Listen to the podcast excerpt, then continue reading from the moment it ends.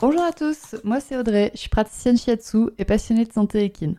Et tous les vendredis, je me mets au défi de vous partager un maximum d'informations et de pistes de réflexion sur un sujet lié à la santé de vos compagnons à crinière. Je vous embarque donc avec moi pour parler physiologie, émotions et relations, avec beaucoup de bonne humeur et surtout de la passion. C'est parti, je vous souhaite une bonne écoute.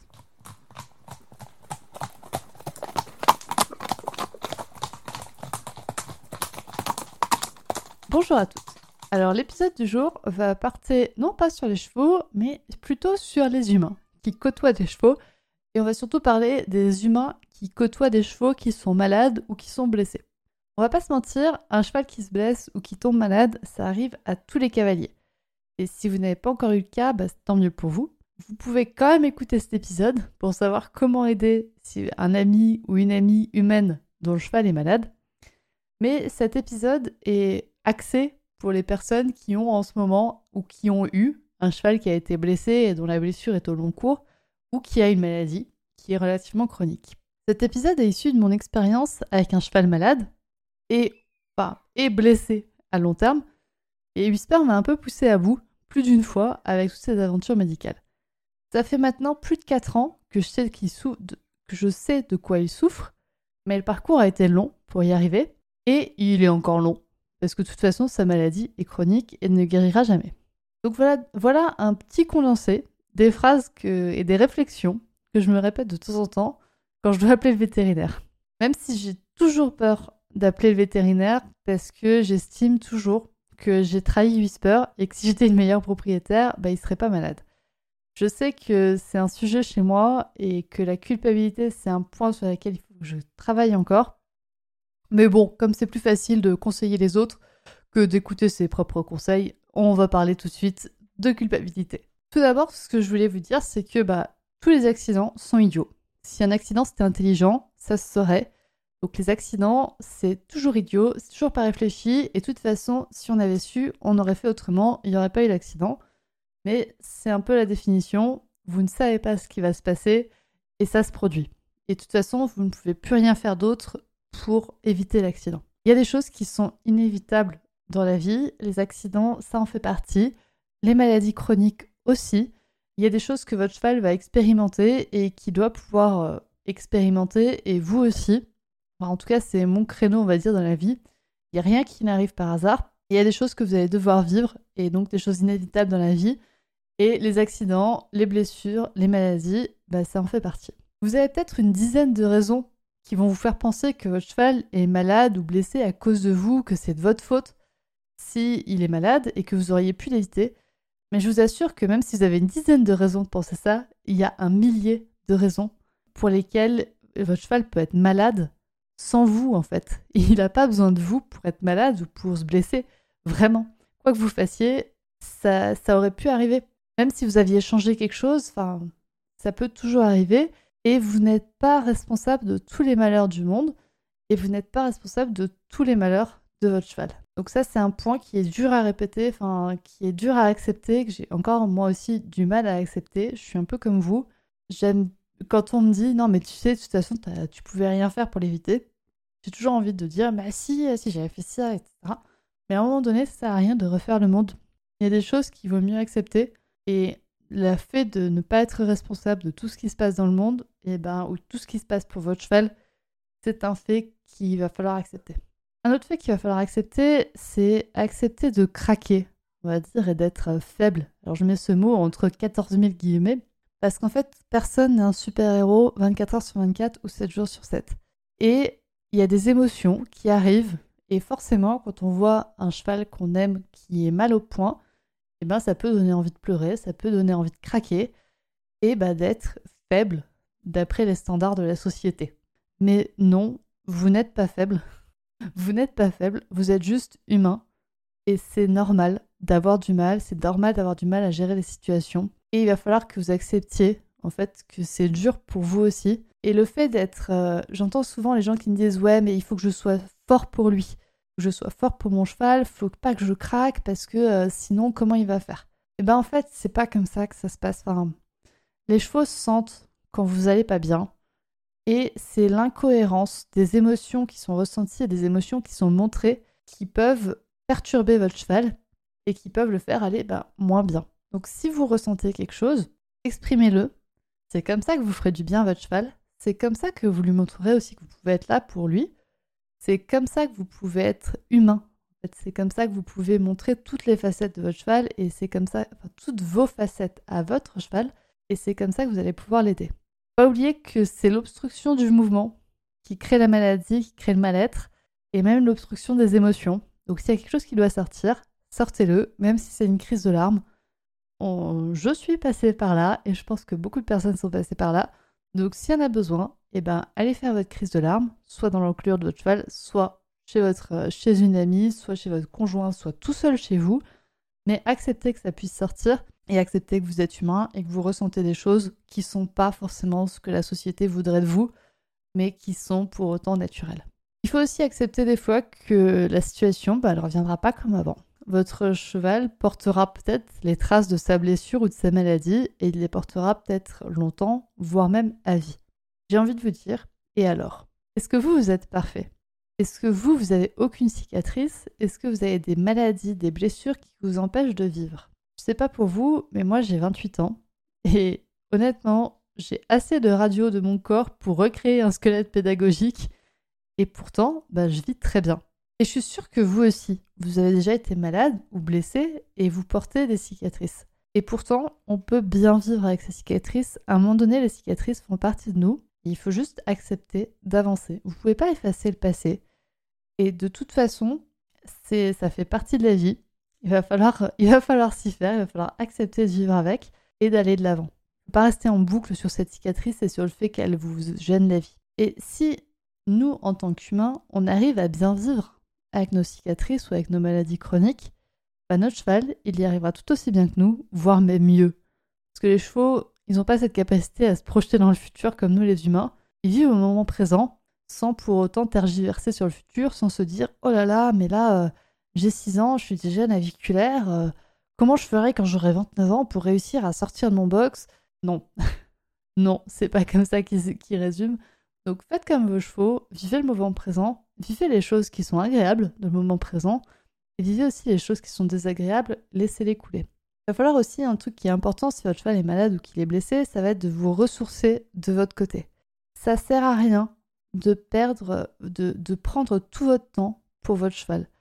Ça ne sert à rien de vous épuiser à aller sur la route trois fois par jour à faire une demi-heure de route par jour, à vous fatiguer, à vous fatiguer physiquement et moralement, et du coup de courir bah, au suraccident si vous êtes épuisé. Donc il va falloir vous accorder des moments pour vous, il va falloir avoir peut-être des gens de confiance à qui vous pouvez déléguer pendant une journée ou plus, et pour que vous puissiez prendre soin de vous et ne pas mettre votre santé en jeu.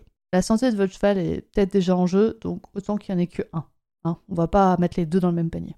Un deuxième point, qui est hyper important pour moi. Donc le premier, bah, c'est de pas culpabiliser, c'est d'accepter ce que vous vivez et d'accepter que c'est comme ça. Et le deuxième point, mais qui vous va vous aider énormément à résoudre le premier, ça va être d'avoir un bon vétérinaire et une bonne équipe de professionnels qui vous entourent, vous et votre cheval, et d'avoir des professionnels surtout en qui vous avez confiance. C'est vraiment important parce que comme ça, vous allez pouvoir bah, leur déléguer en fait la charge mentale et vous allez pouvoir leur déléguer les réflexions. Vous allez pouvoir, c'est eux qui vont réfléchir pour vous. C'est pas à vous de vous prendre la tête sur comment soigner au mieux votre cheval, sur comment faire son parage, etc. C'est eux qui vont réfléchir à ça pour vous et déjà ça va vous dégager énormément de temps de cerveau et vous allez être plus disponible pour votre cheval. Et donc là, une fois que vous avez des professionnels à qui vous faites confiance, eh ben vous allez pouvoir les contacter quand il y a un problème. Donc c'est votre cheval, par exemple, si votre cheval fait un abcès, il va falloir contacter votre vétérinaire et votre pareur pour avoir son avis. Même si le pareur il est passé la semaine dernière, c'est pas grave, vous l'appelez quand même. Pareil, si à la suite du passage veto, trois jours plus tard, vous notez un nouveau paramètre, ben appelez votre veto. C'est peut-être normal et c'est peut-être pas normal. En tout cas, contactez-le, posez-lui des questions et comme ça, au moins vous saurez. Contactez le professionnel en question, ça va soulager votre cerveau, votre charge mentale. Donc allez-y, posez-leur des questions, posez-leur tout ce que vous voulez, ça vous soulagera vous. Et on va pas se mentir, Souvent, on paye bien assez cher les services des vétérinaires par heure, shiatsuki, ostéo, tout ce que vous voulez. Et du coup, bah, le service après-vente, il est prévu dans le prix de ce pro si c'est un bon pro. les professionnels sont là pour vous aider. Donc, posez-leur des questions, questionnez ce qu'ils font, questionnez pourquoi ils le font. Et si vous avez l'impression d'embêter votre professionnel parce que votre cheval va mal, changez de pro, un bon. Si vraiment si votre pro vous fait sentir que ah, vous posez vraiment trop de questions, bah, c'est que il y a un problème quelque part. Normalement, n'importe quel professionnel devrait pouvoir vous répondre sur ce qui se passe pour votre cheval. Et pareil, si le traitement dont le vétérinaire vous parle ne vous convient pas ou que vous le comprenez pas trop, et eh ben posez les questions à votre vétérinaire ou à votre pareur, votre maréchal, votre shiatsuki, votre naturopathe, tout ce que vous voulez. Mais posez-leur leurs questions, posez-leur les questions et c'est eux qui sauront vous expliquer pourquoi ils ont choisi ce traitement, pourquoi il est adapté pour votre cheval, pourquoi un autre traitement n'est pas adapté. C'est eux qui sauront euh, vraiment vous dire, qui sauront vraiment vous dire pourquoi ils ont fait ça et donc du coup ça va vous soulager et vous culpabiliserez pas. Moi, par exemple, euh, je suis hyper soulagée quand mon vétérinaire pose un diagnostic. Vraiment, je suis, hyper soulagée. Et quand le vétérinaire, par exemple, m'a dit que Whisper avait fait une fourbure, je dis Ah, bah d'accord, bah ça marche. le vétérinaire m'a dit Bah, comment ça, d'accord, ça marche? Je dis Bah, je vous fais confiance. Je vous fais confiance. Si vous avez posé le diagnostic, c'est que vous avez une solution. C'est que vous avez une solution, donc on va pouvoir la mettre en place. Je me fais pas de soucis, je vous fais vraiment confiance. Et du coup, ça me libère mentalement du temps bah, pour gérer d'autres choses, pour gérer bah, par exemple euh, l'agenda de tous les médicaments qu'il va falloir mettre en place pour Whisper. Ça, c'est moi qui sais le gérer, mais au moins j'ai confiance dans les médicaments. Et je sais pourquoi il le fait, j'ai aussi demandé à mon vétérinaire pourquoi il fait ce traitement. Et du coup, bah, on est très à l'aise, lui et moi, et le cheval, sur tout ce qu'il y a à mettre en place. Et si des fois, c'est un traitement où vous dites non, celui-là vraiment, ça me plaît pas, je crois pas trop, ou si c'est une opération qui est très lourde, qui est prévue, qui est lourde physiquement pour votre cheval et financièrement pour votre porte-monnaie, eh ben, demandez un second avis. Faites voir un deuxième vétérinaire, faites, faites voir votre cheval à un deuxième vétérinaire et demandez-lui est-ce que vraiment il y a besoin, est-ce qu'il n'aurait pas une autre façon de faire, enfin voilà. Posez des questions, allez chercher des renseignements et, euh, et comme ça, bah, ça se passera beaucoup mieux pour vous une fois que vous serez en confiance avec les professionnels qui entourent votre cheval vous allez voir, c'est beaucoup plus facile de ne pas culpabiliser parce que déjà, eux vont pas vous faire culpabiliser. Eux sauront vous dire pourquoi votre cheval a eu ça et quoi faire pour que ça ne se reproduise pas. Dans le même état d'esprit, euh, donc de demander un second avis, de questionner, etc., bah, il va falloir que vous écoutiez votre intuition. Vous êtes la seule personne, vous êtes la personne qui connaît le mieux son cheval. C'est vous qui savez quand il va bien et quand il va pas bien. Donc si vous sentez que ça va pas bien, c'est que ça va pas bien. si vous sentez objectivement qu'il y a quelque chose qui cloche chez votre cheval, c'est quelque chose qui cloche. Si le professionnel vous dit bon, non, il n'y a rien qui cloche chez ton cheval, allez demander ailleurs. allez demander un second avis ou un second professionnel. Si vous sentez quelque chose qui va pas bien, c'est quelque chose qui va pas bien. Et à l'opposé, faut aussi ouvrir les yeux. C'est-à-dire que si votre cheval va bien, il va falloir que vous soyez capable de le voir. Il va falloir que vous soyez capable de comprendre que bah, là, mon cheval, émotionnellement, il va bien. Des fois, le corps du cheval va pas très bien, mais par contre l'esprit va super bien et votre cheval est en super forme mentale et émotionnelle. Et si votre cheval est en forme mentalement et émotionnellement, il y a zéro souci, il va s'en sortir. quand quand l'esprit va bien, le corps suit. Ça, il n'y a pas de souci. Donc, ça va être à vous aussi de voir est-ce qu'il va bien, est-ce qu'il va pas bien. Pour la petite anecdote, moi c'est pareil, quand j'ai remarqué que Whisper n'allait pas bien, la dernière fois, je me suis vraiment dit, je me suis dit, ah là, mais là, quand même, euh, le pauvre, qu'est-ce qui nous a encore sorti? Enfin, Il a la PSSM, euh, il a la, il a une aviculaire, une atteinte au suspenseur, qu'est-ce que c'est encore que ça? Et j'étais, vraiment en train de me dire, euh, le vétérinaire vient demain et je suis sûre il va falloir le piquer. et je me souviens bien, donc ça c'était le soir, donc je vous raconte pas l'état dans lequel j'étais. J'étais persuadée qu'il allait falloir faire piquer mon cheval parce qu'il allait mourir.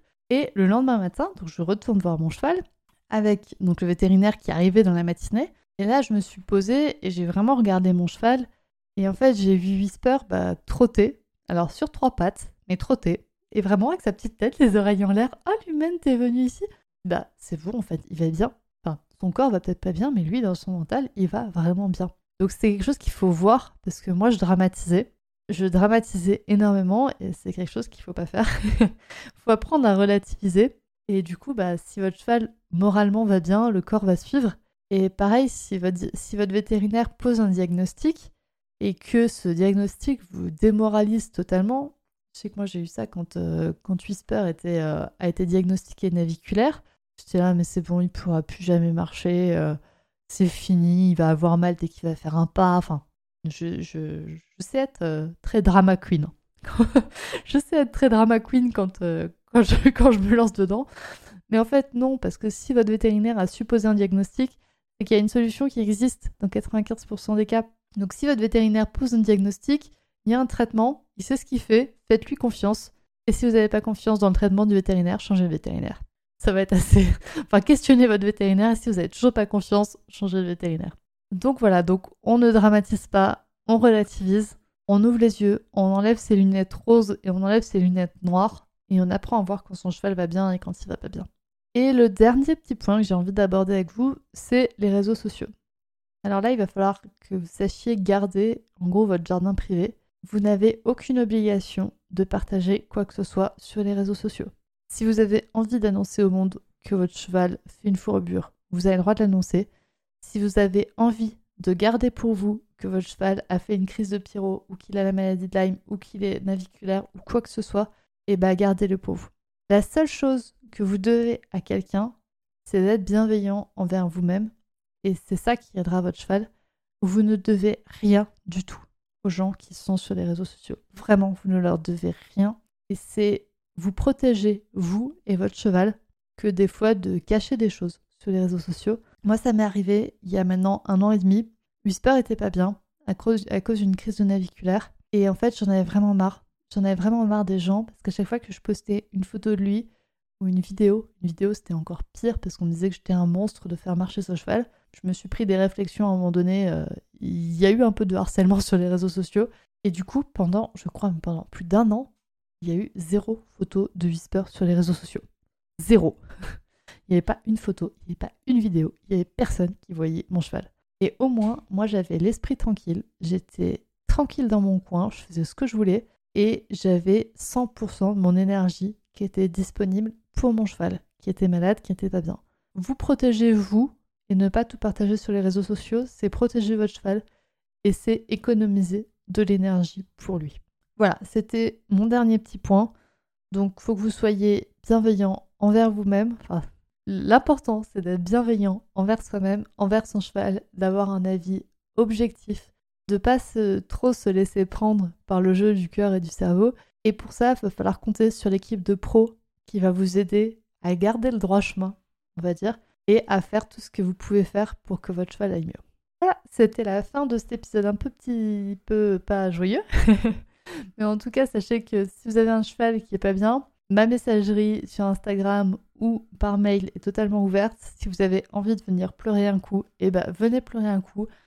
Euh, vous pouvez pas faire de plus beau cadeau à votre cheval, je pense, que d'aller pleurer chez quelqu'un et d'aller lui dire ça, ça va pas, là, ça va pas, j'en peux plus.